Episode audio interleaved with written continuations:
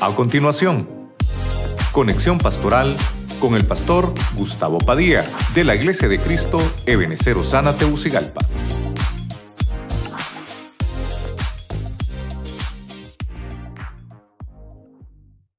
año pasado van a suceder. Amén. Vamos a buscar 835, traducción del lenguaje actual de Romanos. Leemos la palabra en el nombre del Padre, del Hijo y del Espíritu Santo. ¿Quién podrá separarnos del amor de Jesucristo? Nada ni nadie, ni los problemas, ni los sufrimientos, ni las dificultades. Tampoco podrán hacerlo el hambre, ni el frío, ni los peligros, ni la muerte. En medio de todos nuestros problemas, estamos seguros. Nos saltamos al versículo 37, ¿verdad? En medio de los, todos nuestros problemas, estamos seguros de que Jesucristo, quien nos amó, nos dará la victoria total. ¿Cuántos dicen amén? Le da palmas al Señor. Gloria a Dios. El tema eh, le puse por nombre sustentado en el problema. Oramos, Padre Celestial, en el nombre de Cristo Jesús. Señor, solicitamos tu misericordia una vez más. Te pedimos que bendiga nuestra vida, nuestra familia, nuestro hogar, Señor, nuestra casa. Señor, estamos de nuevo aquí, empezando este año. Te pedimos que nos, nos suelte, Señor, de tu presencia. Rogamos una nueva unción. Sabemos que hemos entrado a esta nueva dimensión del año de la recompensa. Y solo tomados de tu mano vamos a lograr, Señor, extraer toda la savia, esa virtud de tu presencia, de esta proclama. Quédate con nosotros y llénanos de tu presencia hasta el final. En el nombre de Cristo Jesús, te damos a ti la gloria. Amén y amén. Usted le da palmas fuerte al Señor. ¿Cuántos dicen gloria a Dios? ¿Cuántos dicen gloria a Dios?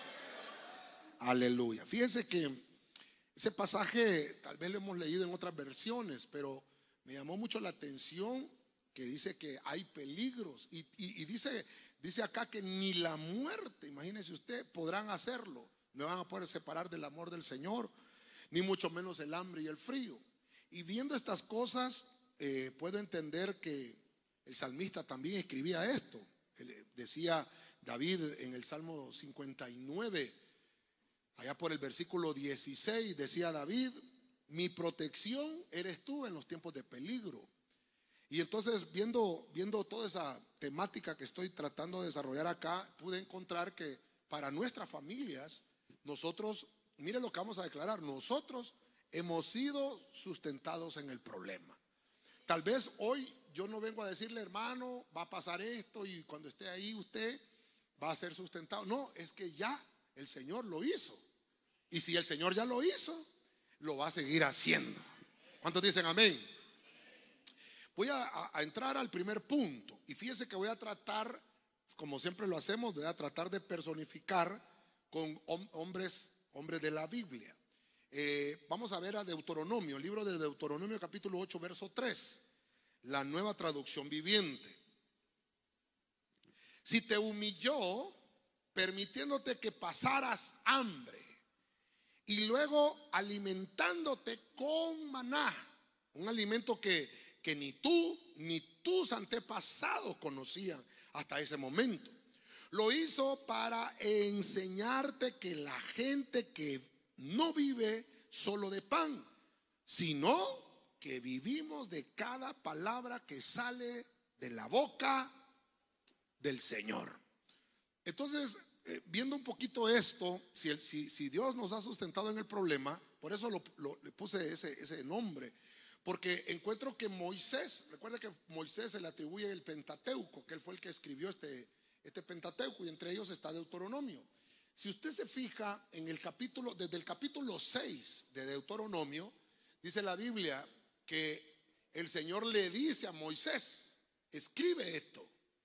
Le dice, escríbelo, vas a empezar a declarar esto al pueblo.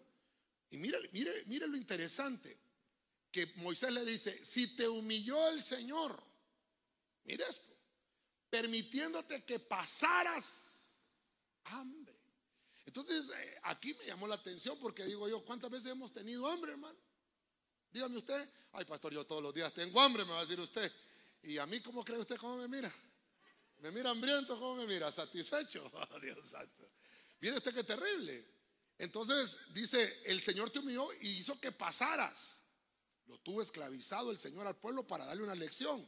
Pero lo que, lo que estoy viendo yo que el Señor le está diciendo a Moisés, en medio de todo eso, en medio de esos problemas, yo lo sustenté. Esa, esa hambre que pasaron. Entonces, Moisés me va a hablar un poquito de depender de Dios. Diga conmigo, depender de Dios. Yo sé que usted y yo hemos hablado de esto de depender de Dios, pero esto se aprende. Es bonito confesarlo, es bonito decirlo, pero hacerlo es difícil. Entonces, pongo el primer problema. Recuerda que el tema es el sustento en el problema o sustentados en medio del problema. ¿El hambre es un problema o no es un problema? Lo terrible es cuando uno está recién casado y, está el nene o la nena llorando pidiendo leche. Por alguien dice por ahí, el que no llora, no mama, ¿sí, El que no llora, no mama. Y, y el niño llora porque tiene hambre. El niño, mire, el niño llora y él no le va a preguntar, papá, mamá, ¿tenés para la leche? Porque si tenés, no lloro. Ni hablar puede el niño, hombre. Empieza a llorar. Hermano, usted tiene que ver cómo le da. Yo me recuerdo cuando nació Ezequiel. Ezequiel nació a las 3 de la tarde, el, 22 de julio, 3.25 de la tarde nació. Le dio una nalgada el doctor y varón dijeron, Pues me lo llevé para la casa, rapidito. La pastora ya estaba lista para el siguiente. Nos fuimos para la casa, hermano. Ah, sí, Hermano, eh, eh, a las 11 de la noche, hermano. Y para llorar, hermano. Yo decía, uno que es primerizo, hermano. Uno que no sabe. Y pero la pastora le daba pecho. Pero que como uno no sabe, lo que le saliera calostro, hermano. Y el calostro es un purgante, no alimenta, sino que lo que hace es que limpia. Mire cómo es Dios, hermano, de, hermoso, ¿verdad? Lo que hace es que limpia el sistema digestivo, porque uno estuvo nueve meses en el vientre de la madre y obviamente, ¿cómo se llama ese líquido? Amniótico, es verdad, líquido amniótico estaba, usted estuvo nueve meses respirando agua. Entonces el calostro lo que hace es limpiarle ese sistema para que usted se prepare para el alimento. Entonces, claro, a las 11 de la noche tenía hambre el muchacho. Eh, hermano, yo tenía una moto, una Yamaha. Eh, hermano, era una moto uh, buscando una farmacia, hermano. Y lo peor es que salió caro. Leche era de las caras, hermano. Me quedé así, mi hermano. Hermano, y no había, yo no tenía dinero. Y entonces llego a la casa, y está la pastora que le cuente. Y le digo yo, no, yo creo que hasta mañana va a serle. En, aquellos entonces no creo que ni cajeros automáticos habían porque yo no tenían pero ni clave, hermano. Y le digo yo, mañana voy a ir al banco a sacar dinero para comprar leche. ¿Y cómo hacemos? hermano, hasta que las viejitas, la suegra, la, la, ¿cómo se llama? Mi mamá, entre todas, los, dice la Biblia que entre la sabiduría, la sabiduría está en la multitud de consejeros. Dale un pepe con azúcar a ese muchacho. Un pepe con azúcar y se durmió, después de las nalgueadas que le di, pues se durmió. El hambre es terrible. Imagínense uno, cuando le estoy contando así para darme a entender, ¿usted ha tenido hambre? Claro. Y yo sé que como padres que somos en la familia, cuando nuestros hijos están pidiendo comer, dejamos nosotros, ¿sí o no? O se come usted el plato y le dice a su hijo, mira, ¿qué comes muchacho? Yo creo que tenemos ese corazón de padres, mire. Ahora, ¿cómo cree usted que el Señor, si nosotros no le pedimos, nos va a dar, hermano? Y nos va a sustentar. Por eso es que Dios lo que hace es, te permite tener hambre. ¿Sabes para qué? Para que aprendas a depender de Él. Porque a veces nosotros nos creemos Superman, ¿verdad? Nos creemos supercampeones, que nosotros todos lo podemos. Hermano, si Dios no nos da ayuda, no viene. Si Dios no nos provee los recursos necesarios para que nosotros dependamos de Él, no lo vamos a hacer. Tenemos que tener a un momento de apretura. El, el punto del tema que le quiero trasladar es que incluso aunque esa hambre haya sido enviada por el Señor, te dice Dios, yo te he sustentado en medio del problema. Dele palmas al Señor, hermano. Aleluya. El pueblo de Israel, hermano, tuvo que entender de esa forma que tenía que depender del Señor. Quiere decir que si usted y yo aprendemos a poner la, eh, la vida de nuestra familia en las manos del Señor, hermano, nunca vamos a carecer, nunca vamos a carecer de las cosas buenas, pero de las cosas buenas que vienen del cielo. No, no las de la, de la tierra, porque las de la tierra son perecederas, las del cielo son eternas. Amén. Vamos a avanzar un poquito más. Primera de Reyes capítulo 8, verso 37.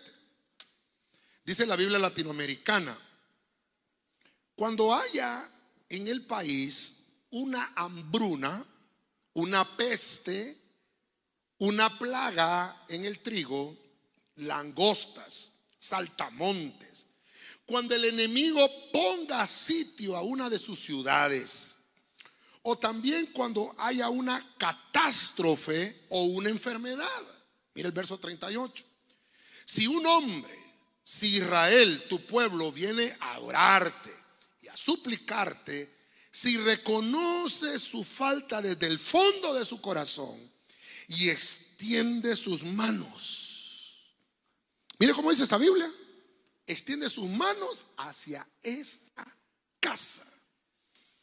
Bueno, Voy a tratar de desarrollar un poquito esto, porque como estamos hablando de los problemas que pueden venir a nuestra familia, el hambre, yo creo que es una de las primeras cosas que nos llega. Pero ahora encuentro que Salomón está orando, Salomón ha hecho el templo y Salomón está eh, entregando y dedicando el santuario al Señor. Salomón está orando. Y por eso este pasaje, 1 Reyes 8:37, es interesante porque ya vimos el hambre, ¿verdad? Cuando en el país hay alguna hambruna, cuando, cuando en el país haya una peste. Mire que aquí este pasaje hace una diferencia entre la peste, la plaga, una plaga en el trigo, una plaga de langostas, una, está hablando de mosquitos, ¿verdad? Saltamontes, insectos.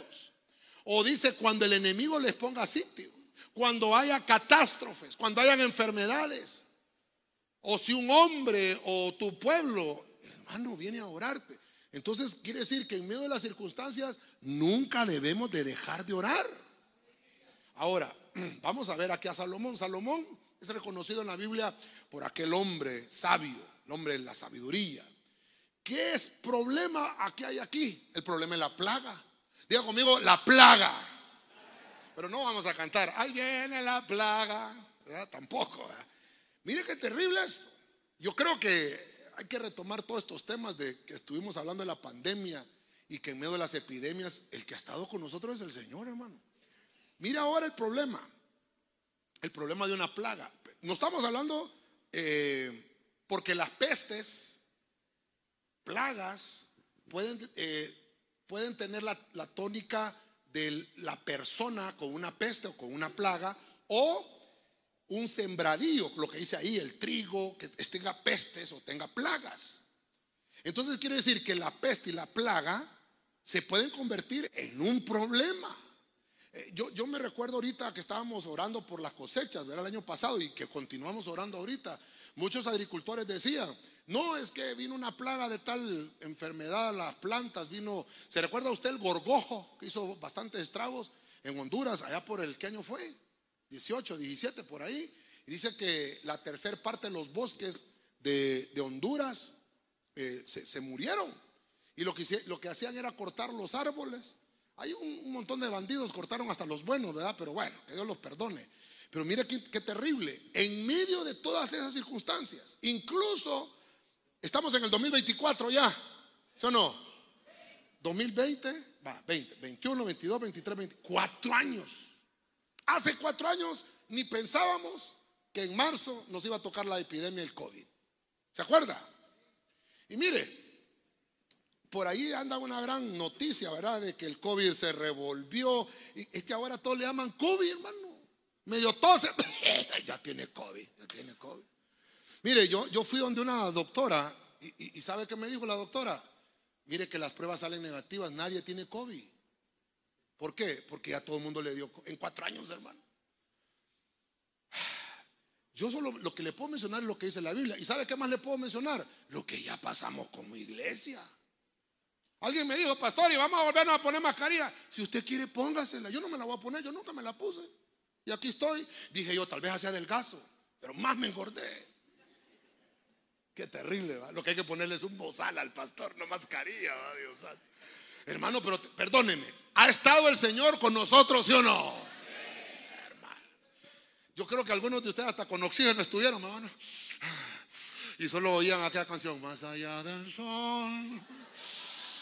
Yo tengo un hogar, hogar, Dios santo.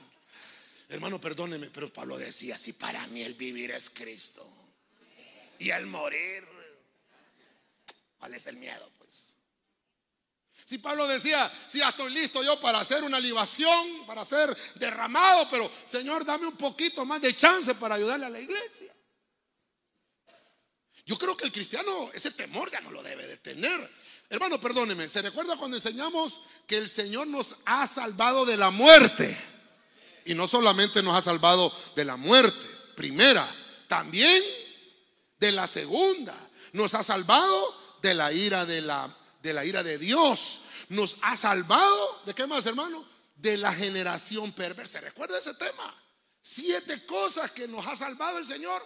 Ya, no es que te va a salvar, ya te salvó todo lo que venga, que se quiera venir el diablo si quiere, hermano. Pero nosotros tenemos a un Dios poderoso que nos cubre, que nos guarda, que nos protege a través de la súplica y la oración a ese Dios que le creemos. ¿Dice usted amén a eso? lo fuerte el Señor. Pero mire lo importante de esto. No sé si me pusieron el otro pasaje los hermanos acá. Mire lo importante del versículo 39, 1 Reyes 8:39. Entonces tú, está hablándole Salomón y le dice el Señor, desde lo alto de los cielos donde habitas, escucha y perdona. Tú conoces su corazón, pues tú y nadie más que tú conoce el corazón de todos los hombres. Premia a cada uno según sus obras. Estamos en el 2024, año de Entonces, ¿quién te va a recompensar? ¿Quién es el que te va a dar la solución en medio de las situaciones difíciles? Es Dios, hermano. Aquí yo, yo, yo creo que hemos aprendido eso. ¿Cuántos doctores nos han dictaminado cosas terribles, hermano? ¿Cuántos doctores le dan a veces, obviamente por la ciencia que ellos estudiaron, usted tiene tal y tal situación, y viene uno, usted lo que puede hacer es decir, doctor, yo le respeto, ¿verdad? Pero déme ese, diagnóstico, yo voy a ir a orar porque estamos en eso, ¿va? Yo voy a orar y le voy a decir al Señor que se revierta ese diagnóstico. Mire, hoy, hoy fuimos a la radio, me invitaron los hermanos de la voz evangélica, ¿verdad? Que Dios los bendiga. Y entonces me decían, pastor, ¿cuál ha sido su versículo en estos años? Yo les dije, Colosenses 2.14. No nos hagamos tarudos, ¿verdad? Y me dice, ¿y por qué Colosenses 2.14? Porque ahí dice que se anularon las actas que habían contra nosotros. Las actas que habían contra nosotros, hermanos, no eran buenas, eran malas. Empezando porque dice la Biblia, todos están destituidos de la del Señor, todos pecaron. Eso era contrario. Incluso la, decía, hermano, mire, esos decretos. Ningún gentil entrará en la reunión del Señor. Nosotros éramos. Pero vino Cristo hace dos mil años y anuló todos esos documentos. Dice la Biblia que el Señor pagó el precio de, las, de la enfermedad, pagó el precio de la muerte y los decretos fueron cancelados. Entonces el pasaje me habla de que cuando haya una peste, cuando haya una plaga, no importa dónde sea, si esta plaga, si esta plaga de la que me habla la Biblia es una plaga que tiene que ver con mis recursos, mis recursos, llámese mi salario, lo que yo tenga invertido, o la plaga de mi propia familia, como la salud, dice el Señor, si extiendes tu mano a esta casa, yo escucharé desde los cielos, dice el Señor, y te sustentaré en medio del problema. ¿Cuántos dicen gloria a Dios? A su nombre. Entonces, Mire usted la salvación del Señor para nosotros y para nuestra familia. Ese rescate, ese rescate del Señor hacia nuestras vidas implica que el Señor restaurará aquellas cosas que nos pertenecen. Porque las plagas pueden llegar a dañar nuestras cosas, nuestras posesiones. Pero si ha habido alguna langosta o algún animal que haya querido meterse a destruir las cosas, aún dice la Biblia, te va a restaurar el Señor lo que habías perdido y estás en el año de la recompensa y lo vas a recibir doble. Si usted lo cree, le da palmas al Señor, a su nombre.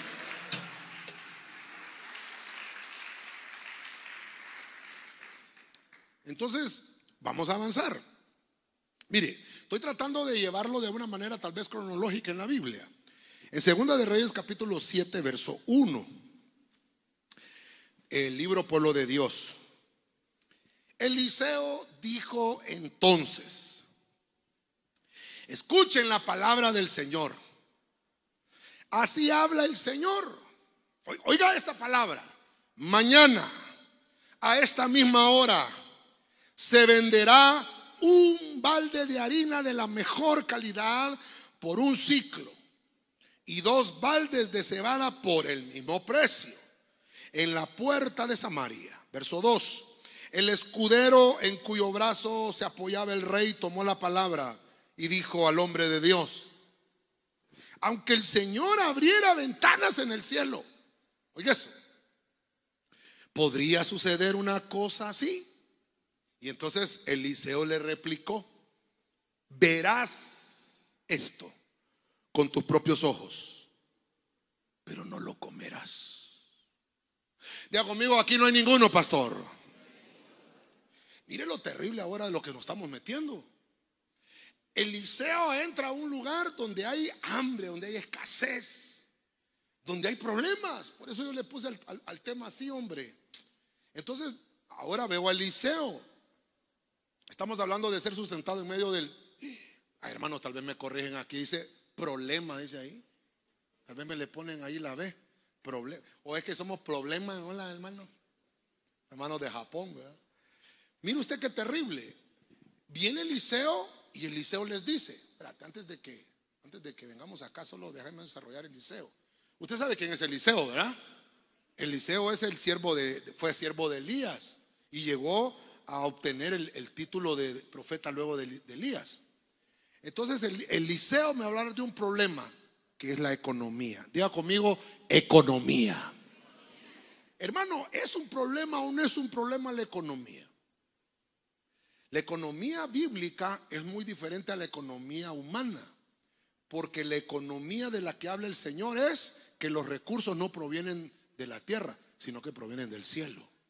Y entonces lo que hace el Señor es que envía una palabra a los siervos y les dice, ¿sabes qué? Les vas a decir a ellos que mañana a esta hora, si las cosas habían escaseado, van a ser, van a ser como, como dicen ahora, doble saldo. Ayúdame ahí, ayúdame ahí. Van a ser ahora doble saldo. Hermano, perdóneme, perdóneme. Por la economía, hasta caravanas hay a Estados Unidos, hermano. Dicen que salen 1.500 personas al mes de Honduras. Eso es lo que dice. Yo no sé si será cierto. Y otra gente, ¿sabe, hasta qué dice otra gente? Más bien es bueno que se vayan para allá porque como mandan dólares, ¿verdad? Entonces la, economía de Honduras se sostiene porque mandan dólares de allá. Las remesas. Imagínense qué mentalidad, hermano. Imagínense qué mentalidad.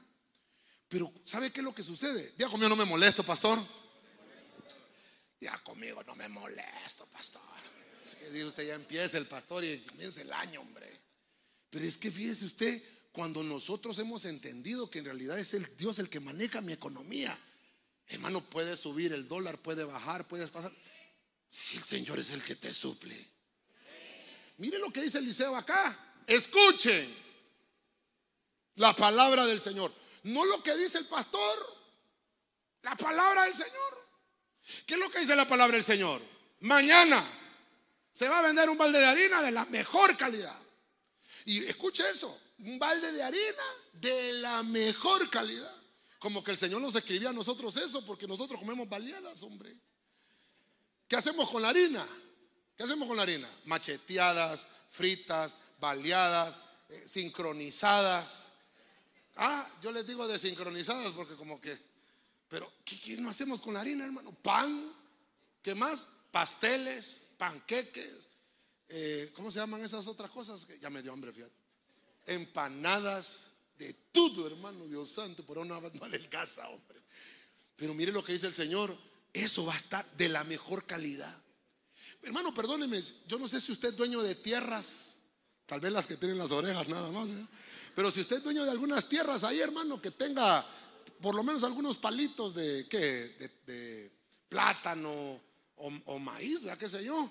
Hermano, vaya ore, vaya ore. Dice la Biblia, todo lugar que ponga la planta de tu pie, será vuestro. Vaya ahora y dígale, Señor, yo declaro que los productos que van a, salir de esta, de esta tierra van a ser los productos de la mejor calidad. Yo le conté a usted, yo, si Dios lo permite, este año voy a regresar a Seattle. El año pasado, el pastor me llegó a Seattle y fíjate, me dice, te voy a llevar, me dice, como a vos te gusta el café, te voy a llevar a la reserva de Starbrook, me dice. Solo hay tres en Estados Unidos. Hay una aquí en Seattle, me dice, una en Chicago y la otra creo que en Nueva York. Te voy a llevar ahí, me dice. Ni yo he ido, me dice, te voy a, vamos a ir. Hermano, y sacando pecho, y nos vamos. Yo digo, oye, vamos a ver, ¿qué tal ese café? Y adivina, hermano. Me dice el gringo, le voy a dar a tomar del mejor café. Este café viene de Honduras. Yo digo, si de allá vengo Hermano, sí. Y digo, yo vengo hasta acá a probar el Dios. Sí, híjole. Hermano, ¿sabe qué es lo que pasa? Que nosotros tenemos el mejor café y no le damos gracias al Señor por eso. Mire, cuántas cosas tenemos nosotros acá y que no las valoramos, hermano. Mire, ayer me fui a comprar una hamburguesa. Se nota. Es que, pastor y la dieta, yo creo que en febrero, hermanos. Viene el aniversario, después cumplimos 28 años con la pastora y vamos de fiesta en fiesta hasta que el día sea perfecto. Me fui a comprar una hamburguesa ayer, hermano. Por 100 pesos me regalaron otra. Compré dos. ¿Cuántas se comió, pastor? No, solo me comí una. La otra se la di a la pastora. Por 100 pesos, hermano. Y mire, y cuando yo he andado en Estados Unidos, perdóneme, hermano. Yo ando allá, hermano, y y a veces la comida de allá, bien raro, uno no se halla. Y uno digo, voy a ir a buscar un Burger King, Wendy's aquí. Hermano, 10 dólares un combo. ¿Cuántos son 10 dólares? Más de 250 pesos, ¿va? Eh, hermano, y digo yo, y aquí en Honduras vale 4 dólares un combo. Siete, ¿Sabe qué digo yo? Bueno, yo estaba oyendo eh, en las noticias un, creo que era embajador, no me recuerdo, que andaba en Europa, parece, no sé a dónde fue, y le estaba entrevistando el, periodista. Y le dijo, ¿cómo está la cosa allá? ¿Cómo está Y le dijo, no, hombre, yo me regresé a pasar fin de año mejor acá en Honduras porque la cosa es cara. Y la gente de acá no quiere valorar lo que tenemos, hermano. ¿Sabe qué es lo que sucede? Usted tiene una mayor ventaja porque usted tiene al Señor. Su familia está en las manos del Señor. Pregúntale de la par, ¿tu familia está en las manos del Señor? Sí, pregúntale. ¿O en las manos de quién está? En las manos de Dios. Eliseo les dice, los recursos que ustedes necesitan para hacer cualquier cosa no proviene de la tierra, proviene del cielo. La economía del cielo, hermano, dice la Biblia, uno derrotará cuánto? Y dos, entonces, ¿y esa economía cómo es? Uno mata a mil y dos pero dos serían dos mil, no, no, no, ¿ah? ¿E, e, ¿Es economía del cielo? ¿Ah? Donde dos o tres se congregan en mi nombre. Ay, ¿cuántos sabemos acá? Entonces, no, el Señor no está porque dice dos o tres y hay más de tres ya no está. No, es al contrario, es una economía distinta. Dice la Biblia que el Señor les dijo, mañana los mismos recursos que tienen ahora van a ser de mejor calidad. El año pasado tal vez no te ajustó, pero este 2024 te recompensará de una mejor manera el Señor para tu familia. lo con fuerza al Señor. A su nombre. Aleluya. Ahí está. Problema resuelto. Gloria a Dios. Gracias, hermanos. Bueno, mire, yo lo que le quiero dejar es que la economía es algo humano. Pues una ciencia. La economía es la ciencia que estudia los recursos. Tanto miedo que nos han metido. Tanta cosa que nos han hecho, hecho, hermano, meternos el miedo. No nos van a polarizar. Porque Dios ha decretado que nuestros recursos, hermano, en nuestras manos, nunca van a desaparecer. Siempre vas a tener recursos en tus manos. ¿Sabe por qué? Porque nuestro Dios es el Señor del oro, es el dueño. Y todo lo que tú necesites, si se lo ruegas a Él, te lo entrega. Entonces, ¿cuál es el problema? ¿Qué necesita? ¿Cuántos quieren un carro para este año? Ah, no les digo moto porque es muy peligrosa la moto. Los que tienen moto, levanten la mano. Que les mande un carro el Señor en el nombre de Cristo. Pero uno bueno, ¿ah? Que no vaya a ser transporte empuje. No, no, no, hermano. Ahí al final del culto, ayúdame a empujar, hermano. No, entonces no es bendición. Y al final dice bendición del Señor. Va a ser bendición. El que va a tener hasta eléctrico, así que no va a gastar pero ni combustible. Lo que da el Señor lo da bien. Aleluya. ¿Y sabe qué es lo terrible? Usted lo crea o no lo crea. Mire lo que le pasó a ese. Dios lo hará de todos modos. Mire lo que le dijo el profeta a este. Ah, estás dudando que el Señor lo va a hacer. Entonces tus ojos lo van a ver. Pero, pero no lo vas a comer. Por eso es que la duda no cabe. Si Dios dice que lo va a hacer, tú lo creas o no lo creas, Dios lo hará de todos modos. Va a venir la bendición y va a venir la prosperidad, va a venir la abundancia. Amén. Déselo fuerte al Señor. Por eso es que, mire, una de las cosas que vamos a orar este 2024, que se vaya la duda. Porque a veces en nuestras casas, hermano, solo en miseria, no le creemos al Señor. Yo, yo me recuerdo de aquel evangelio que me predicaban a mí, hermano, que entre más haraposo era uno, más unción tenía. Es que ese hermano es humilde y predicaba aquel hermano todo así, y sin bañarse, va, porque como era tan humilde, no, hombre, hermano, endemoniado es que tal vez se va. El bendecido, hermano, en todo se bendice. Amén, hermano.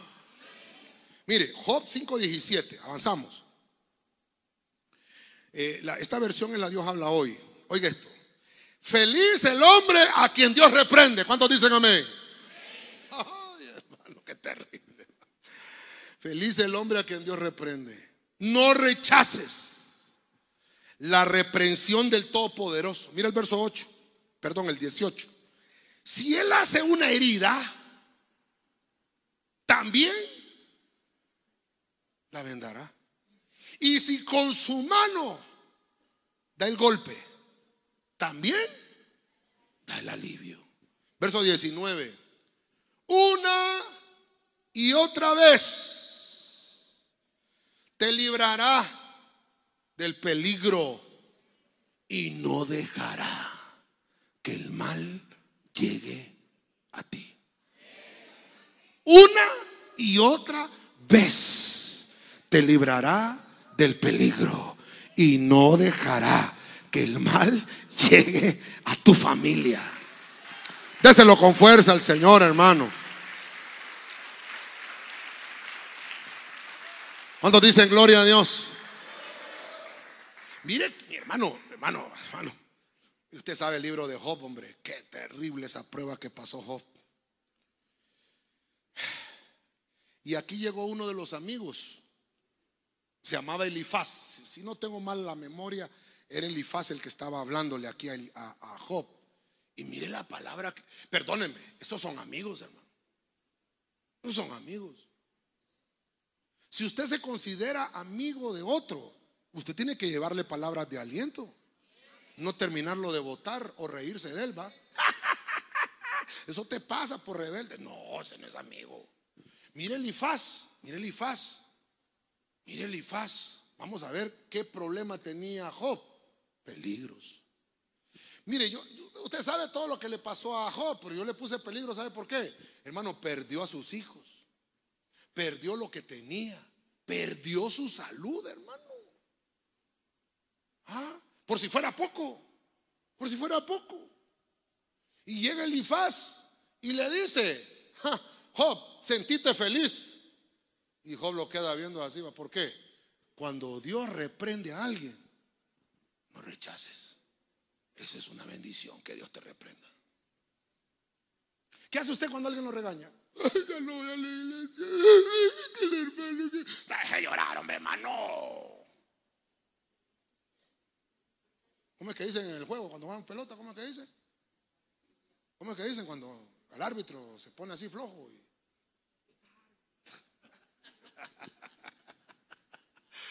Hermano, que de todo, como aquel va, que de todo se cae en la falta ahí para pedir el penal. No, hombre, hermano, aquí es de jugar. ¡Juegue! El árbitro, hasta quemaron a ese, ¿cómo es que se llama ese? Que nos, ah, a Barton, Santo. Que Dios lo bendiga ahí donde se encuentre. Como dijo aquel, que le caigan las diez plagas de Egipto. No, nombre, nombre de Jesús. Pero hermano, ¿cómo dice el árbitro cuando alguien juegue, juegue? Estar llorando ahí. Ah, pastor, pero es que es difícil. ¿Y usted cree que no le hemos visto difícil nosotros? Mira, aquí está la pastora. Yo no sé si la pastora se acuerda, yo sí me acuerdo. Tenemos, vamos a cumplir 28 años de casado. Hace 26 años nos dejaron vacía la casa, hermano. ¿Te acordamos? Yo llegué al trabajo, hermano. Chanfle. Santo Dios. ¿Qué haría usted? Lo primero, deja de venir a la iglesia. Porque siempre le echamos la culpa al Señor. Y sabe que yo solo dije al Señor, ah, bueno, vamos a comprar cosas nuevas mejor ahora.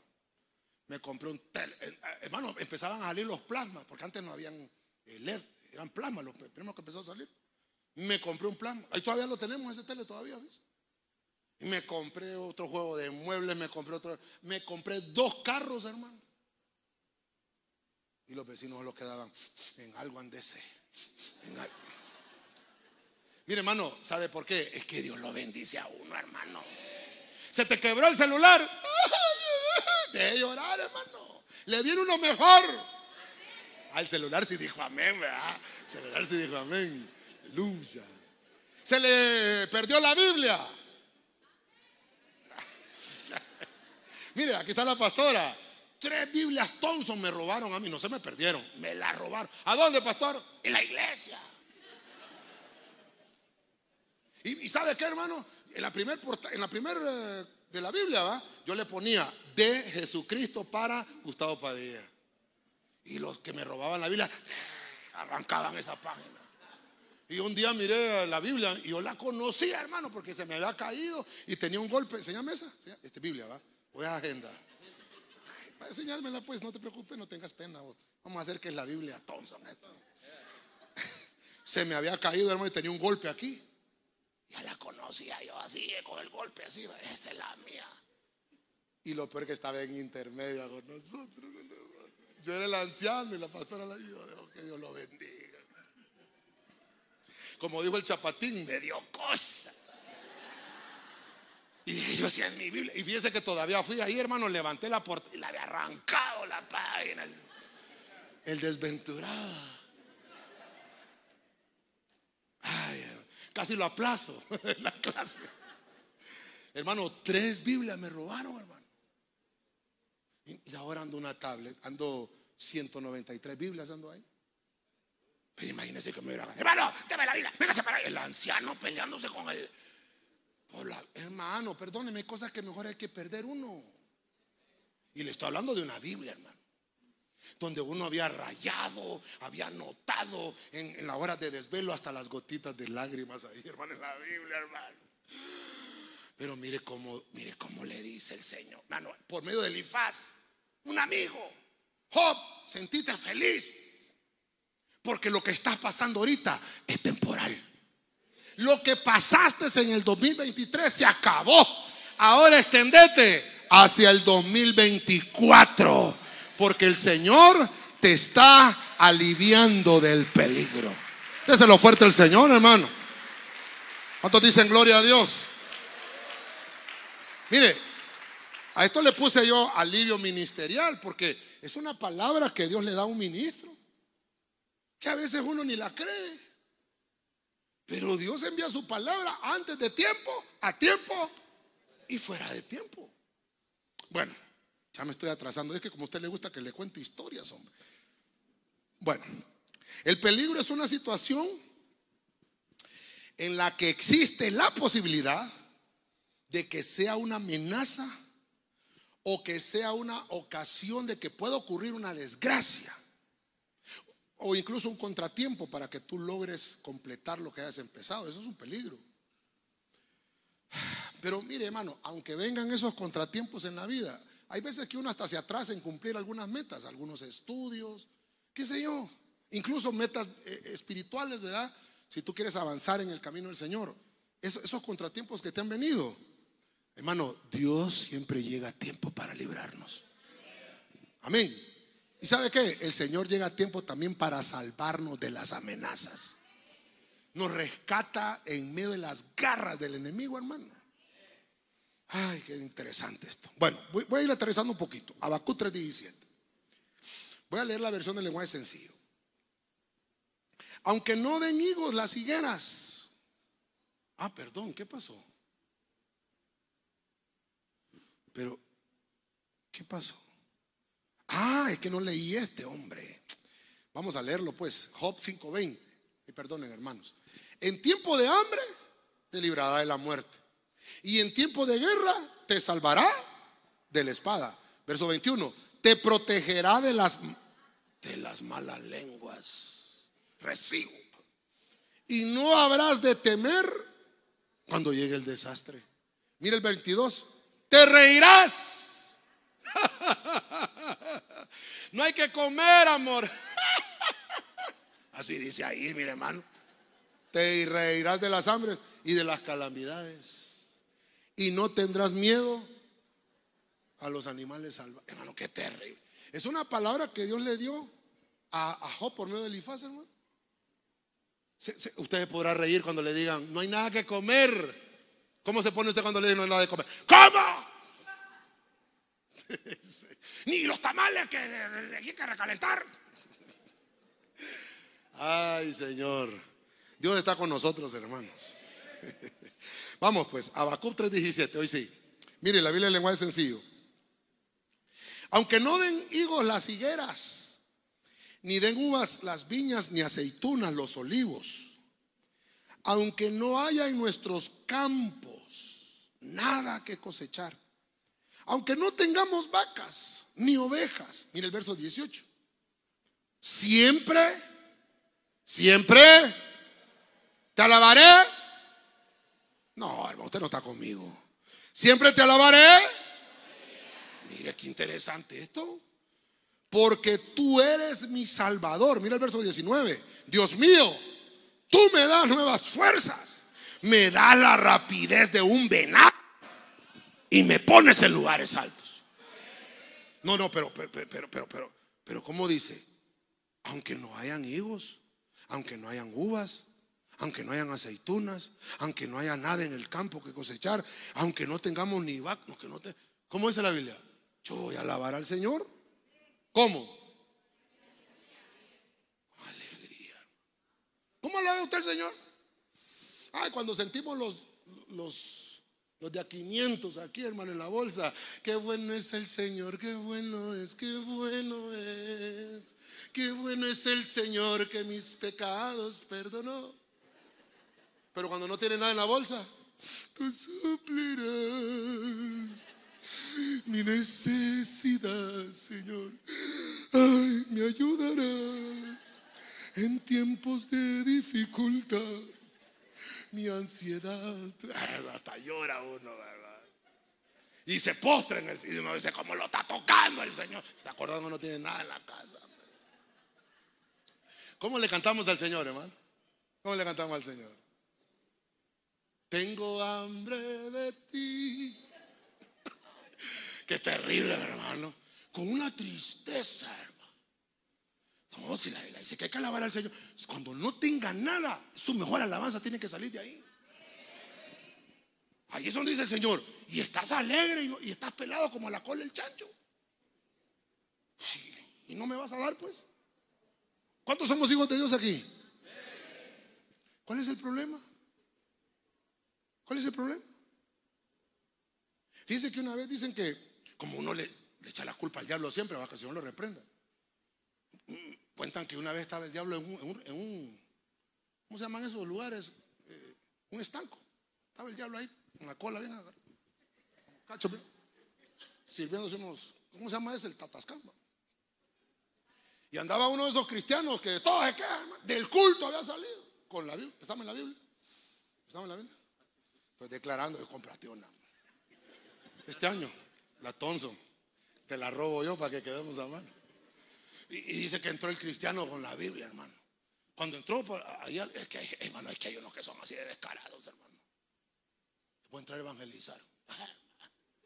Y sabe que, dicen que cuando el diablo lo vio al, cristiano, no, ya me voy, este me va a echar la culpa que yo lo trae. Hermanos, que así somos, ¿verdad? Y a veces nosotros mismos nos metemos en el problema, hermano. Yo no le digo que no, si la Biblia dice que nuestra lucha no es contra carne ni sangre, sino, esa es nuestra lucha. Pero hay veces que hay problemas que usted se metió. Y culpamos a todo, hasta el pastor, hasta yo salgo rebotando ahí, hermano. Cuando están alegando en la casa, ya vas a ver, al pastor le voy a decir, ¿y yo qué culpa tengo? Y hay hermanas que le dicen al niño, te seguís portando así al pastor, le voy a decir, y el niño ni al pastor quiere ver, hermano. Cuando lo lleva a la iglesia, le dice el, pastor, como que si no fuera el cachudo, hermano. Hombre, cuidado, no le enseñé eso al niño, pues no me quiere hablar después, hombre. El Señor quiere bendecirte, hermano. Mire, te quiere sustentar en medio del problema. Abacub significa el abrazo del Padre. Creo que eso lo vimos una vez en un tema de familia. Y como es de familia, ¿quién es nuestro Padre? Dios.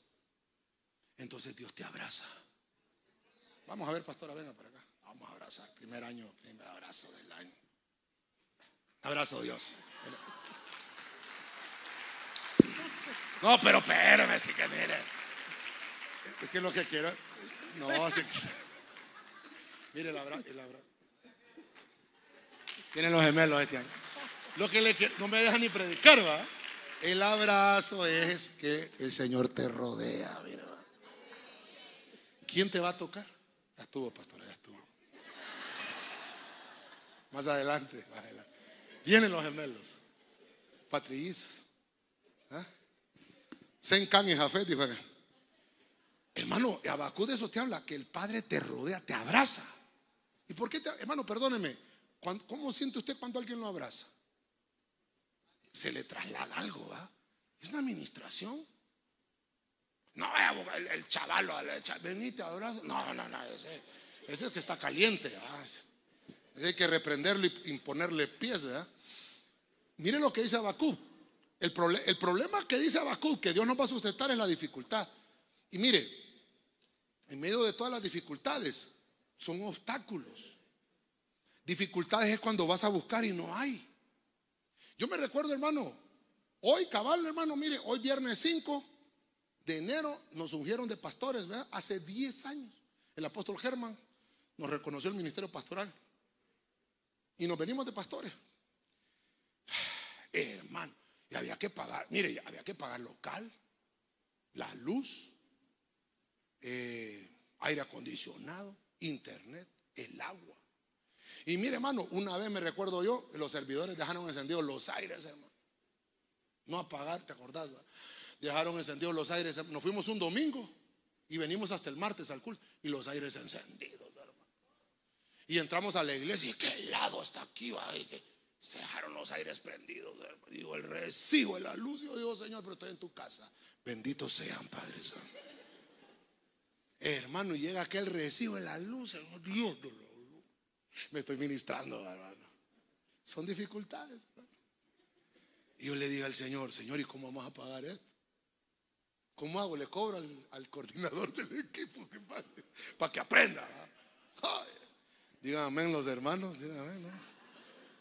Terrible, hermano. Mire, mire, perdóneme, cosas que uno pasa. Vaya, ¿cómo hace usted en la casa cuando, cuando alguno de sus hijos dejó encendida la estufa eléctrica? Y le dicen, ¿la pagaste? Sí, la pagué. Y llega a la casa y se agarró fuego en la casa. Ah, mire, lo que dice Abacú. Vas a ir a buscar vos los alimentos ahí y no vas a encontrar nada. Dios te va a dar el sustento. ¿Sabe qué hacía yo, hermano? Yo iba a ver eh, las arcas de la iglesia y miraba las ofrendas, la, cuenta de las ofrendas, la cuenta de los diezmos. En cero, hermano. Delante del Señor estoy aquí, hermano. Y mire, tocaba que pagara a fin de mes. Fin de mes. Yo lo levantaba, hermano, 23 del, del mes, 24. Ay, Señor, ¿en qué clavo te metiste? Le decía al Señor. Porque, hermano, esta es la casa del Señor, ¿sí o no? ¿Quién es el que tiene que dar sustento? Entonces, ¿usted hijo de quién es? ¿Y quién le tiene que dar sustento a usted? Lo que pasa es que no tenemos que abusar. Va a ir a buscar usted a, su sembradío y no va a encontrar. Sí, Señor, pero aquí no hay nada. Ya le he contado yo con la pastora que iba a buscar la refri y no había, pero ni hielo, hermano. Un vaso de agua con un tomate en la refri, hermano. No, y la desconectaba por mucha luz para eso, pues. Y yo decía, Señor, llénala.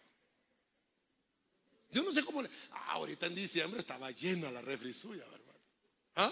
Sí, va, amén. Y ahorita en enero venimos a traer la refri. Híjole, hermano Dios santo. No, ojalá que no, va. reprendemos el nombre de Jesús, ¿verdad? Pero declaramos en el nombre de Cristo que nunca le va a faltar. Declaramos que esa refrigeradora, la alacena, la canasta, siempre va a estar llena, en abundancia, porque el sustento es el Señor. Amén. Si lo cree, se lo da fuerte al, Señor.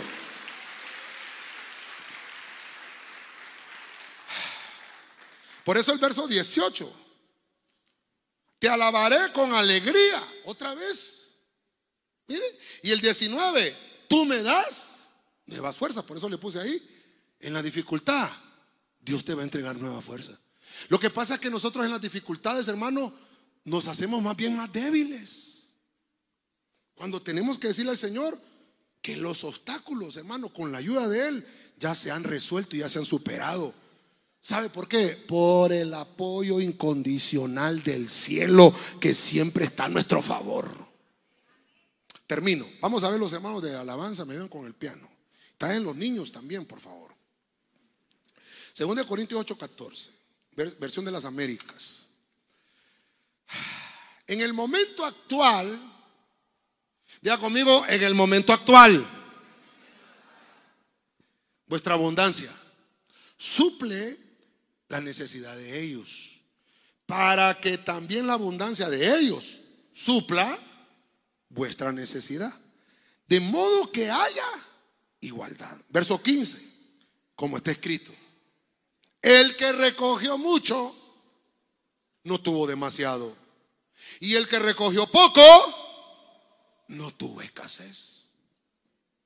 Como estamos hablando del sustento del Señor, mire, perdone que yo haya puesto ese faro acá, este faro que puse acá. Pero ¿sabe por qué puse ese faro? Bueno, casi no se... Ah, bueno, aquí se nota, ¿verdad? Hay una casa ahí, ¿verdad? Y hay un mar embravecido. Y esos faros lo que hacen es enviarle señales al, al barco que ya está llegando a puerto seguro que ya el problema se está acabando. Así es el Señor, hermano. En medio de las dificultades, siéntase apoyado por el cielo. Oye, que el pastor no vino a orar. Y es mejor que llegue el pastor o que llegue el Señor. Hermano, el pastor puede estar hasta con sueño tanto tamal que se comió. No, mentira, va, tampoco. Pero mire qué interesante que ahora Pablo le escribe a una iglesia que se llama los Corintios. Una iglesia, ya hemos hablado de la iglesia de los Corintios, una iglesia, hermano, de gente de plata. Incluso la Biblia les recuerda, Pablo les recuerda, si ustedes cuando vinieron no tenían dinero, pero vinieron a la iglesia y esa bendición abundó en, ustedes tanto, Pablo les dice que ahora le dan de su abundancia. Miren lo que dice. Su abundancia suple la necesidad de, las otras iglesias. Y cuando ustedes les han mandado a ellos, mire, en la escasez. Hermano, cuando usted esté en abundancia, no se olvide los que no tienen. No se olvide. Mire, como decía aquel corito, la vida es una tómbola. Da vuelta la vida, hermano. A veces estamos arriba, a veces estamos abajo. Como dijo aquel, a veces nos va bien, a veces nos va mal. ¿va? El punto es, cuando está bien, ayuda o no ayuda. Porque cuando esté en situaciones difíciles, va a recibir ayuda de aquel que usted le prestó. Pero si usted no sembró nunca. Entonces los corintios aprendieron eso. Mire, que el suple el Señor. Cuando Dios, hermano, te da en abundancia, acuérdate de los necesitados. Yo creo que con usted eh, hay bendición. Usted viene todos los domingos. Y trae para el necesitado. Amén, hermanos. Y suplimos la necesidad del que no tiene. Y esa es una característica del, del ministerio. Debe de existir siempre. ¿Se recuerda usted cuando aquellos por tres días habían seguido al Señor y dijo el Señor, estos tienen hambre? ¿Sabe qué le dijo el Señor a los discípulos? Denle ustedes de comer. Y el primero que brincó fue Judas. Oh, 200 denarios no van a ajustar para estos cuatro mil que comen bastante. Y peor si son gordos como el pastor. Y le dijo, le dijo el Señor, todavía no han aprendido nada. ¿Qué tienen ahí? Iba pasando un niño, hermano. Iba pasando un niño con cinco panes y dos pececitos. Y lo jaló Pedro. Vení para acá, le dijo que el Señor está pidiendo algo. Y dijo el Señor, qué bárbaros son ustedes. A los niños le están quitando, pero ya van a ver lo que hace el Señor. Dice que agarró la canasta el Señor y dijo, Padre, gracias. Gracias por los alimentos que nos das todos los días. Y empezó a repartirlo. Y le dijo a los apóstoles, siéntenlos de 50 en 50 y de 100 en 100. Y repartan estas canastas. El orden atrae la bendición. Y dice que sobraron 12 canastas, hermano. Mire qué interesante.